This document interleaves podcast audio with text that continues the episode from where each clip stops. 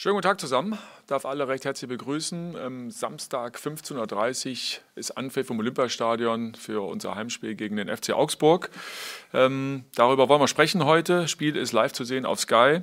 Ähm, spielen tun wir auf einem neuen Rasen dann am Samstag, ähm, der bis dahin verlegt ist. Äh, da freuen wir uns drauf. Zuschauererwartung liegt bei rund 20.000, davon 250 ähm, Gästefans.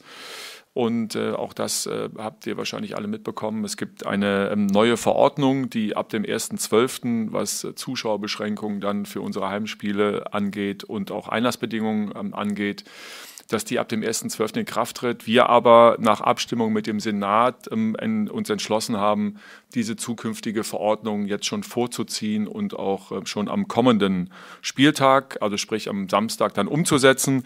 Das bedeutet zum einen, was die Zuschauerkapazität dann jetzt erstmal angeht, 39.738, die ist so festgelegt worden. Das sind diese 5.000 plus dann die Hälfte des Restes. So ergibt sich dann diese Zahl. Und das Zweite ist, ähm, dass wir dann am Samstag auch schon 2G Plus umsetzen und dieses Plus bietet momentan dann drei Optionen. Also entweder ähm, die Gewährleistung, dass Abstand eingehalten wird ähm, oder ein zusätzlicher Test gemacht wird oder eben dann äh, das dauerhafte Tragen einer Mund, eines Mund-Nasenschutzes entweder medizinisch ähm, oder ähm, FFP2-Maske. Und wir haben uns dafür entschieden, ähm, die Maskenvariante umzusetzen, weil es einfach ähm, dann am einfachsten auch für unsere Fans dann umsetzbar ist. Also ähm, das äh, mal zu den Bedingungen, ähm, die dann am Samstag herrschen. Äh, darf auch gerne dann nochmal aufrufen. es wird am Samstag dann auch auf dem äh, Vorplatz am Osttor ein Impfbus stehen, gemeinsam mit dem Deutschen Roten Kreuz. Ähm, kann sich da jeder, der möchte, auch kurzfristig impfen lassen. Ähm, BioNTech wird gespritzt als Impfstoff und äh, es bietet sich auch die Möglichkeit für diejenigen, die eine Boosterimpfung ähm, dort haben wollen, ähm, sofern die letzte Impfung mindestens fünf Monate zurückliegt, ist auch da die Möglichkeit gegeben, sich da boostern zu lassen. Also so viel zu den Rahmenbedingungen vorab. Kommen wir zum Personal. Ähm, nicht zur Verfügung stehen werden Lukas Klünter, Rune Jahrstein und Dedrick Boyata. Letztes Spiel Sperre nach seiner roten Karte. Bei Vladimir Reda wird sich das morgen dann nach dem Abschlusstraining entscheiden. Dann starten wir die Runde. Wer möchte beginnen? Dann gehen wir zu Wolle Heise, Berliner Verlag. Ja, Paul, ähm, wie weit ist denn Jove? Kann, kann er, ist er eine Option für das Spiel? Also ich werde mir jeden Fall mitnehmen. Er hat die ganze Woche, kann man sagen, trainiert, aber nicht mit uns wenn du äh, so viel in deinem eigenen Zimmer sein sollst, dann muss man trotzdem vorsichtig mit der Sache umzugehen. Er ist erwachsen genug und Profi genug, mit eigenem Körper klarzukommen. Und äh, jeden Fall nehmen wir mit. Stefan Hermanns Tagesspiegel. Anschließend die Frage, es ist dann geplant, dass er morgen dann mit der Mannschaft trainiert? Und ähm, eine Frage zu Vladi Darida, du hattest am Sonntag gesagt, es sieht schlecht aus, äh, hat sogar gesagt, er müsste die Woche noch im Da Vinci verbringen. Gestern hat er individuell trainiert, ist er heute schon mit der Mannschaft im Mannschaftstraining gewesen oder wie sieht es da aus? Auch Jove und auch er, heute individuell trainiert noch, weil wir haben mehrere Truppe gehabt und heute war die Tag mehr Regeneration, weil gestern, vorgestern wir haben hart trainiert. Heute war mehr Straßenfußball, Fußballtennis und äh, Kopfballspiel. Äh, einer für die zweite Bälle, andere Spielkultur, der dritte für die äh, Zweikämpfe. Und, äh, und deswegen, morgen werden wir gemeinsam trainieren. Und ich muss dann Entscheidungen treffen, ja, wenn Jobe die Entscheidung trifft, vielleicht, dass er nur Halbzeit spielen kann oder eine halbe Stunde Ladi auch mit so einer Meinung kommt, dann vielleicht eine lasse ich zu Hause, weil, äh, weil kann ich nicht zu die Bank mit, äh, mit fünf Spielern hingehen, wo vier sagt, ich kann nur ein bisschen und so weiter und da muss ich ob das harte Entscheidung treffen oder gemeinsam eine äh, Entscheidung treffen. Also praktisch heute bei der Pressekonferenz kann ich noch nicht sagen, ob ich beide mitnehme oder einer. Jobe wie aussieht 100 Prozent, bei Vladimir müssen wir noch sehen. Paul Gorgas, Bild BZ. Nach dem äh, Spiel bei Union hast du gesagt, die Spritzigkeit, die, die äh, Frische hat gefehlt. Hast du deswegen jetzt diese Woche irgendwas im Trainingsablauf verändert? Habt ihr da irgendwelche Rückschlüsse gezogen, damit das nicht, nicht nochmal passiert? Zwei Sachen. Äh, wir haben auch die Training ein bisschen geändert. Wir haben noch mehr trainiert, ja, nur zum Wissen. Gutes Sprinttraining, guter Trainingseinheit haben wir hinter uns, deswegen war die Tage ein bisschen äh, weniger heute. Und äh, ich habe auch gesagt, diese Woche kommt weniger Information. Wir müssen nicht die Spieler seine Köpfe so immer voll, voll äh, mit Informationen volljagen und dann äh, gibt keine Alibi für Wochenende zu feiern. Dann musst du körperlich gut sein, dann muss auch die Köpfe richtig konzentriert und frei sein. Und äh, wir haben ein bisschen weniger Sitzungen gemacht, weniger taktische Aufgabe in die Training, sondern mehr für Fitness und Zweikämpfe. Inga Bötteling von der Berliner Morgenpost. Äh, Paul Marco Richter trifft auf seinen Ex-Verein mit äh, dem FC Augsburg. Ist das noch so ein extra Motivationsschub für ihn oder ist das noch ein Grund, ihn vielleicht extra so in die Startelf zu stellen? Ja, ich glaube, das ist die gleiche extra Motivation wie für Arne Meyer. Also praktisch, ich glaube, wenn die Statistiken sehen, oder, die Spieler, dass die, dass die bei Verein verlassen haben und meistens die erste Spiel, das ist immer so, mit den Jahren, das wird anderes. Und natürlich, ich glaube, er ist motiviert. Aber ich glaube, er ist immer motiviert, auch im Training, ob wir heute Fußball, Tennis oder Kopfball spielen. Wenn er verliert, er ärgert sich und deswegen ist er ein guter Junge und mm, wird ein gutes Spiel machen, denke ich. Paul Goggas. Daran vielleicht gleich die äh, Frage anschließend an, an Freddy Bobic äh, zu diesem Tauschgeschäft zwischen äh, Augsburg und, und Ihnen und Arne Meyer und Marco Richter. Wie zufrieden sind Sie mit diesem Tauschgeschäft jetzt in der ersten Rückbetrachtung und wie sehen Sie die Entwicklung der beiden, auch von Arne Meyer, der immer noch unter Vertrag steht hier? Ja, gut. Also, äh, ich glaube, über Marco Richter haben wir schon oft geredet und äh, natürlich äh, sind wir sehr froh, dass er bei uns spielt und dass wir den verpflichten konnten. Und auch sein Weg eigentlich beständig, eigentlich auch gutes Niveau erreicht hat. Sicherlich, hier wie man gesagt, da ist sicherlich noch Luft auch drin, äh, nach oben noch, das ist, äh, ist ganz klar, aber er ist erstmal gut angekommen, das ist wichtig hier bei uns. Und bei Arne ist es so, dass äh, ähm, er nach einem schwierigen Start am Anfang, auch wieder, glaube ich, kleine Blessuren auch gehabt. Wir beobachten ja auch die Spieler, die alle eigentlich ausgeliehen sind, wie sie sich machen in, ihren, in den Clubs, wo sie gerade aktuell sind. Und, bei, und Arne ist jetzt auch in den letzten ja, ein, zwei Wochen eigentlich da richtig gut reingekommen, macht äh, gute Spiele. Ja. Ist ordentlich, ist ein ganz ordentlicher Junge, muss man sagen auch. Äh, und deswegen werden wir das auch weiterhin beobachten. Ja, ja, am Ende des Tages steht eine Option. Äh, ob die Option dann gezogen wird oder nicht gezogen wird, wird man sehen. Ähm, aber es ist immer schön, äh, wenn du siehst, äh, Spieler sind irgendwo ausgeliehen hin äh, und haben auch Spielpraxis. Und ich glaube, das ist auch das Wichtigste für Arne gewesen, dass er da berechtigte Möglichkeiten hat, auch zu spielen. Am Anfang hat es ein bisschen schwieriger ausgesehen, aber jetzt sieht es für ihn viel, viel besser aus.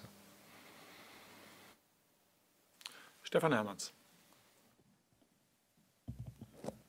Für den Fall, dass jetzt Vladi und äh, Joven nicht zur Verfügung stehen sollten, wäre Jürgen Eckelenkamp eine äh, Option für die Zehnerposition. Vielleicht kannst du mal kurz beschreiben, wie so seine Entwicklung in den vergangenen Wochen war, nachdem er ja einen grandiosen Start hier hatte mit dem, mit dem ersten Tor beim ersten Spiel.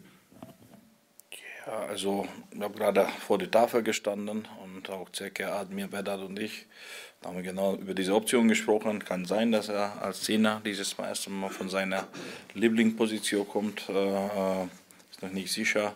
Aber trotzdem ist torgefällig und äh, hat eine sehr gute äh, Spielkultur, Kreativität. Er weiß, wo er hinlaufen soll. Es tut weh für die Gegner, die Tiefe, auch bei den gegnerischen 16er, die enge Spielform. Ja, das ist seine Stärke. Natürlich muss er noch ein bisschen erfahrener sein und der Bundesliga noch mehr kennengelernt. Gibt auch manchmal naive Entscheidungen noch, weil er ist noch jung. Und das, das, das wird nur besser mit Spielpraxis. Und wir versuchen, wir so viel Spielzeit geben wie möglich. Und was gut ist bei ihm, er hat auch äh, viel gespielt bei der holländischen Nationalmannschaft und, und insgesamt zusammen. Ja, ich glaube, mit ihm, wir sind erstmal zufrieden, auch als Typ und auch als Spieler. Und er hat noch viel Luft nach oben. Und ich glaube, es gehört zum, zum Herd der Zukunft.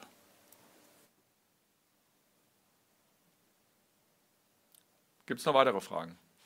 Ja, Inga Bödeling nochmal, Berliner Morgenpost.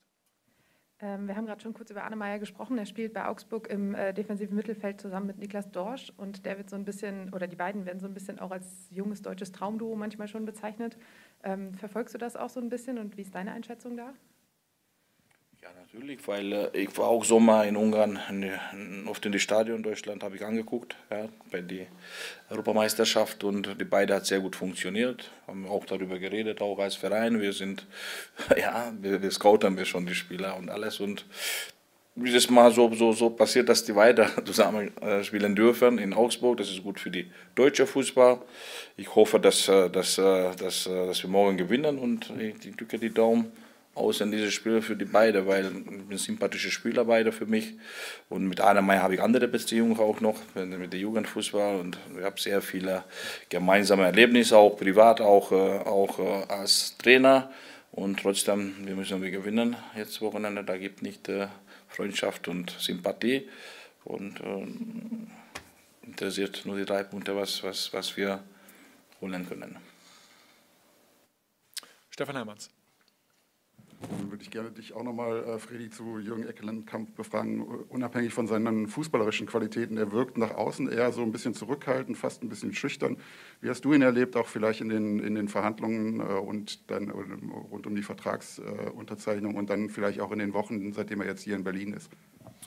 Ja, ist ein junger Spieler und äh, darf man ja nicht vergessen, äh, dass äh, junge, es wäre ja komisch, wenn einer kommt und dann äh, ziemlich laut wäre. Ja, also, dass sich äh, jemand dann neu orientieren muss, wenn er erst einmal natürlich von, von der Heimat weg ist äh, und woanders hinwechselt, in, in, ein anderes Land auch noch, dass er Adaption braucht, dass er ein bisschen Zeit braucht. Das ist bei jungen Spielern nichts Außergewöhnliches, was ganz Normales.